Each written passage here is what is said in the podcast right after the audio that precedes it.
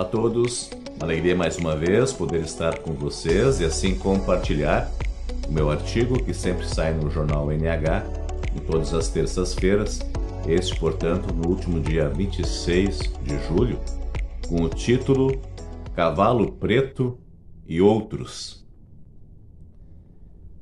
A visão dos quatro cavaleiros no Apocalipse não precisa de interpretação para o bom e preciso entendimento.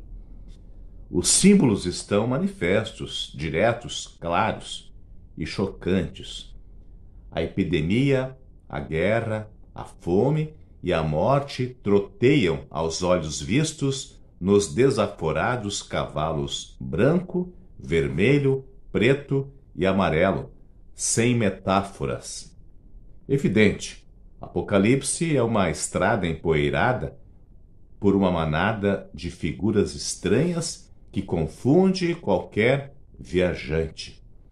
Mas se o leitor já cavalgou no lombo dos livros bíblicos anteriores e vislumbrou com entendimento o caminho percorrido, jamais irá montar num cavalo chucro de visões que João não viu Epidemias, guerras, fome e morte sempre correram soltos nesta terra de horrores. E quando parecia que o ser humano, montado no seu cavalo prateado e reluzente da tecnologia, iria aniquilar o quarteto inimigo, surge no horizonte terríveis previsões e que só atrapalham o nosso sono. Mas se apearmos da soberba, pode ser o começo para acreditar que o mundo tem jeito. Não nosso jeito.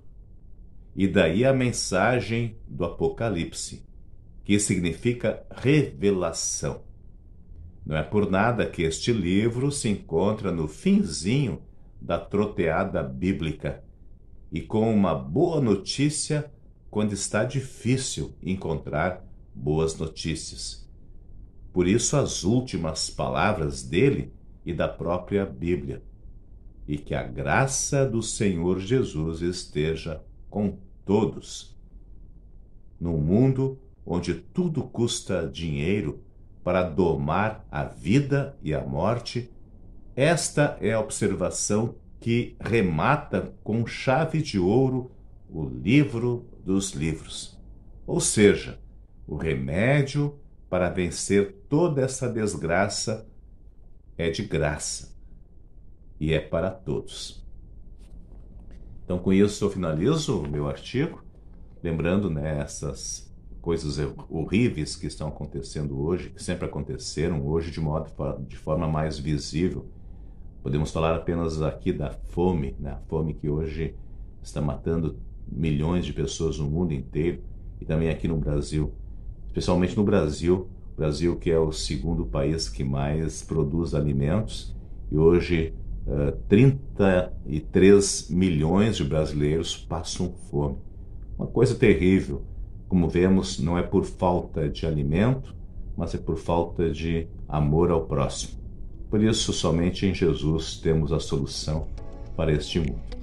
A todos, a graça de Deus. Até mais. Para saber mais, entre em nosso site radiocpt.com.br e acompanhe nossa programação. Siga e curta nossos canais no youtube.com/radiocpt, facebook.com/radiodaiel e o nosso podcast no SoundCloud e Spotify. E compartilhe a mensagem de Cristo para todos.